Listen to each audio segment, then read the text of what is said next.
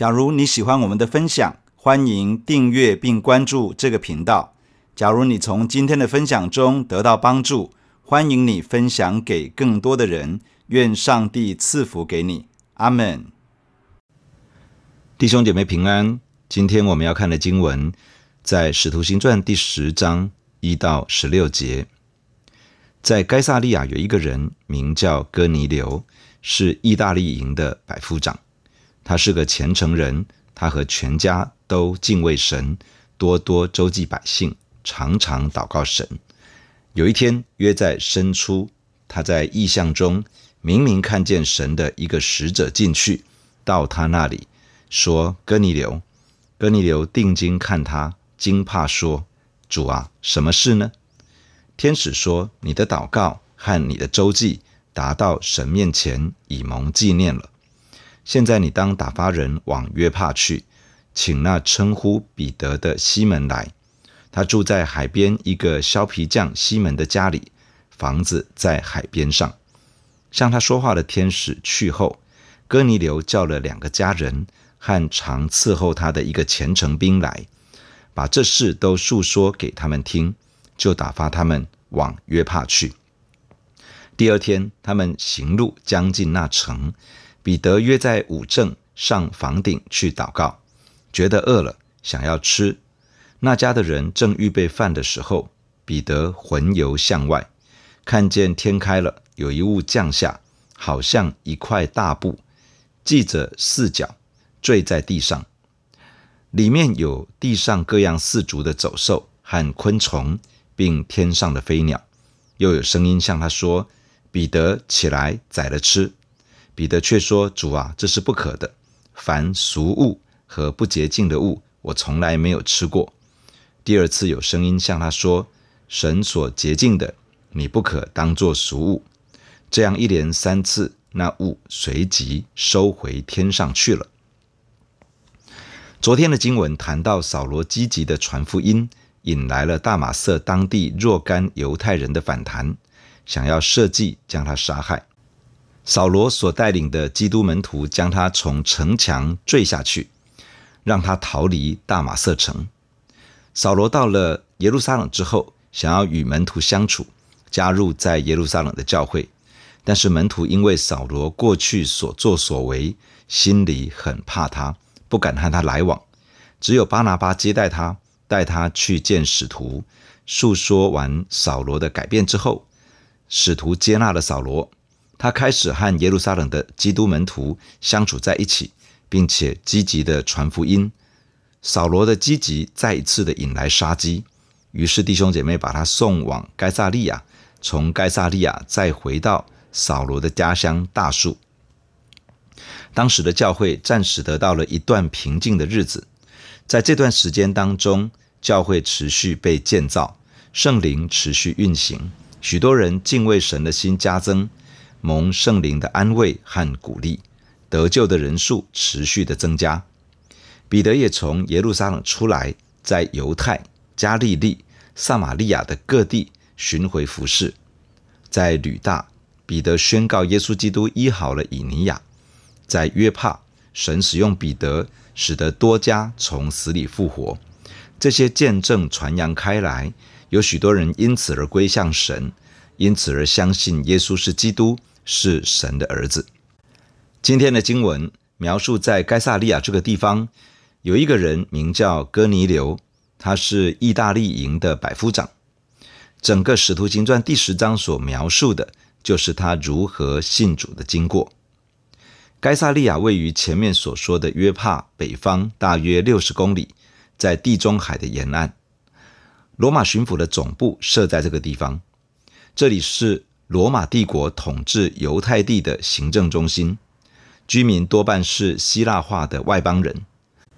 哥尼流这个名字的意思是号角，他是神透过异象启示福音要进入到外邦人中间正式的开始。他的信主就好像号角一般，宣告了神的救恩要临到外邦人的身上。营是罗马军队的编制。一个营是一个军团的十分之一，人数大约是六百人左右。意大利营是由来自意大利的罗马公民所组成的军队，百夫长统领大约一百人左右，是属于基层的军官，平时负责训练，战时指挥作战。要成为百夫长，需要年满三十岁，具备读和写的能力。因此，百夫长有良好的社会地位和丰富的经验，也具备了一些教育程度。百夫长哥尼流被描述为虔诚人，这通常是用来形容一个相信以色列的神，并且遵守圣经教导的外邦人，但他可能还没有接受割礼，仍旧保持外邦人的身份。当时犹太教的规矩，一个外邦人需要接受割礼。才能够被视为是上帝立约的子民。使徒行传第六章里面提到，有一个人是进犹太教的安提阿人尼哥拉，他原是一个外邦人，但是接受了割礼。哥尼流则是没有接受割礼的外邦人，他的信主是基督的教会，正是有一个没有接受割礼的人加入在其中。哥尼流被描述为他和全家都敬畏神，多多周济百姓，常常祷告神。他因为相信犹太人的上帝，心里敬畏神，乐意去照顾有需要的百姓，并且常常向神祷告。他还影响带领全家，每一个家人都像他这样的虔诚度日。然而，他的善行并不足以使他得救。他仍旧需要接受耶稣基督所预备的救恩，才能够真正的进入神的国度。当时犹太人每一天有三次定时的祷告，分别是在四初，也就是上午的九点；午正，也就是中午的十二点；另外还有申初，也就是下午三点。哥尼流在申初这个时刻，正在向神祷告的时候，看见了一个异象。在异象中，他看见有一个天使向他显现，来到他那里，呼喊他的名字：“哥尼流。”哥尼流注意看他，心里觉得惊吓害怕。他说：“主啊，什么事呢？”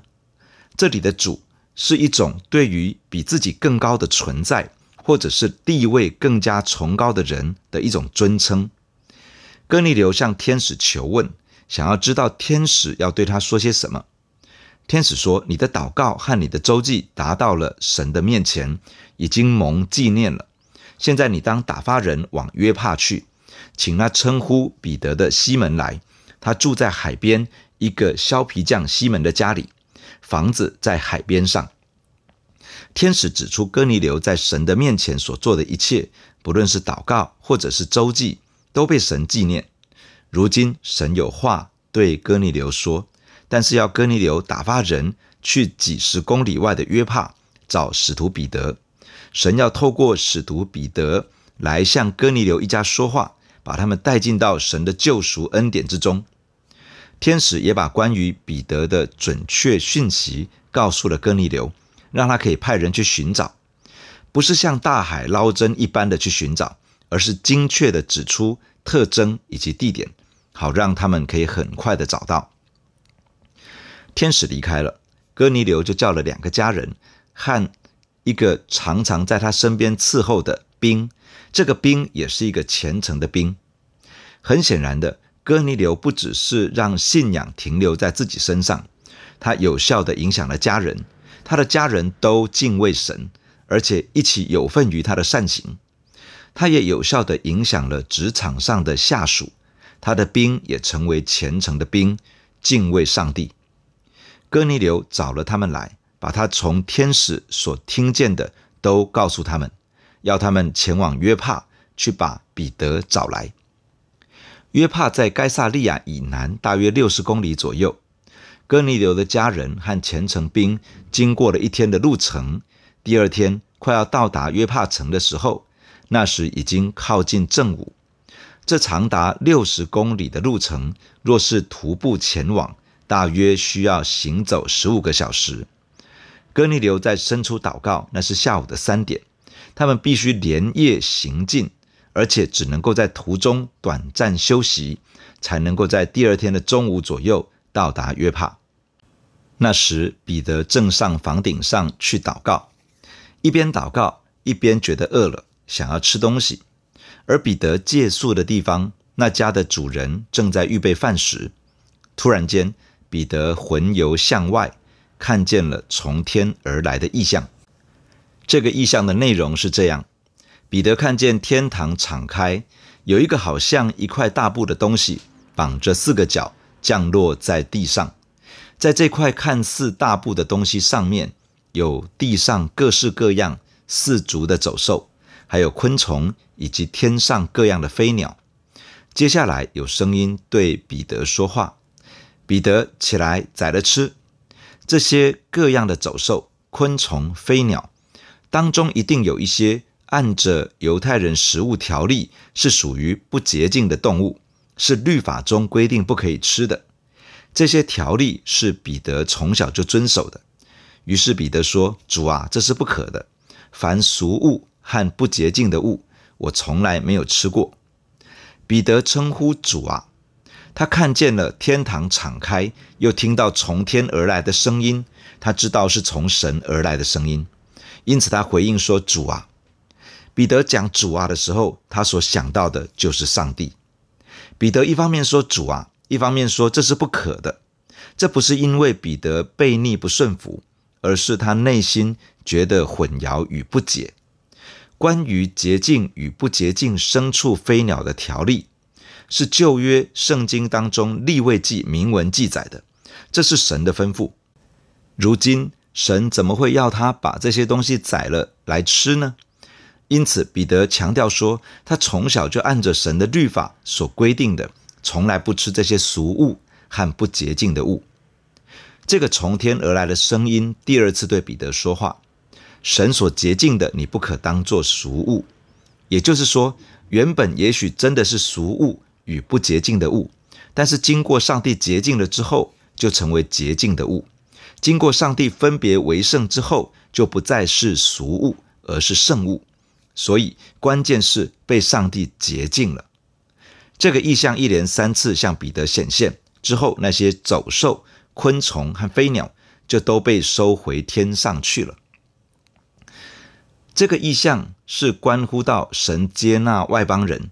为他们开救恩的门，耶稣基督不只是为犹太人舍命成就了救恩，耶稣基督也同样为外邦人舍命，救恩一样是为外邦人所预备的。这对犹太人而言是极大的震撼。犹太人向来以为自己是神的选民，在神的面前有特殊的地位，他们看待外邦人的时候，基本上认为是不被上帝接纳的。他们认为神的恩典与拯救。是与外邦人毫无关系，但是神的心却不是这样。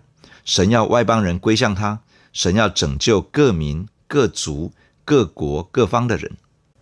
当然，犹太人并不会说上帝完全不理会外邦人。假如一个人愿意接受割礼，遵守摩西的律法，这样的外邦人会被犹太人接纳，认为他们也可以成为上帝立约的子民。然而，耶稣基督的福音不是这样。耶稣基督的福音不需要一个人先接受割礼成为犹太人，才能够信耶稣成为神的子民。一个非犹太人可以直接接受耶稣基督做救主与生命的主，直接透过主耶稣的血来与神立约，而成为神的子民。当我们传福音给任何一个人的时候，这个人也不需要先变成另外一个人，不需要改变他的语言文化。不需要改变他的社会地位，不需要改变他的学识经历，不需要改变他的身份，他可以直接按着他的本相来到耶稣基督的面前，他可以直接接受耶稣基督做他的救主，做他生命的主宰。他是靠着耶稣基督所流出来的血来与神立约，他是因为耶稣基督的救赎而成为神的子民。不论这个人原本是谁。不论他是怎样的一个人，只要接受耶稣基督的救恩，他就被神洁净，成为圣洁，他就被神分别出来，成为一个属神的人。这就好像彼得所领受的话语一样，神所洁净的不可以为俗物。在彼得里面，原本有牢不可破的想法，以至于神要使用一连三次的异象来对他说话，转变他里面的观念。和看法。求主帮助我们，可以在圣灵的光照中放下自己的主观和成见，好让我们里面可以领受神的真理和心意，透过神的眼光看待世人，可以与神同工，去翻转这个世界。弟兄姐妹，让我们一起在神的面前来祷告。感谢亲爱的主，透过今天的经文对我们说话。谢谢主耶稣，你全然的接纳我们。谢谢你按着我们的本相来接纳我们，来爱我们。谢谢主，我们不需要成为另外一个人，好让我们被你接纳。谢谢你，我们不需要换一个国籍，不需要换一个民族，不需要换一种语言，不需要换一个身份和社会地位。我们可以按着我们的本相来领受你的爱。领受你自己救赎的恩典，谢谢你。当我们透过耶稣基督得着救恩，我们就可以成为神的子民，成为神的儿女。谢谢你是透过这样的恩典，让我们可以直接的来到你的面前。感谢亲爱的主，主啊，帮助我们享受在这样的恩典中，帮助我们能够这样坦然无惧的进到面前，帮助我们不落在比较增进的当中。帮助我们可以单单的靠着耶稣基督的救恩，进入到你的施恩宝座面前，来成为你宝贵的儿女、宝贵的子民。主啊，你也施恩在我们的身上，帮助我们，帮助我们可以在圣灵的光照中放下自己的主观，放下自己的成见。主，让我们可以学习领受你的真理和心意，可以学习透过你的眼光去看待世人。主，好让我们是可以与神同工。去看到人的生命很单纯的因着耶稣基督而得拯救，很单纯的因着耶稣基督而被改变。主啊，帮助我们可以这样与你同工，来成为一个可以去翻转改变这个世界的器皿。谢谢你赐福，帮助我们与我们同在，带领我们，让我们更多的认识你，体会你的心。奉耶稣基督的名祷告，阿门。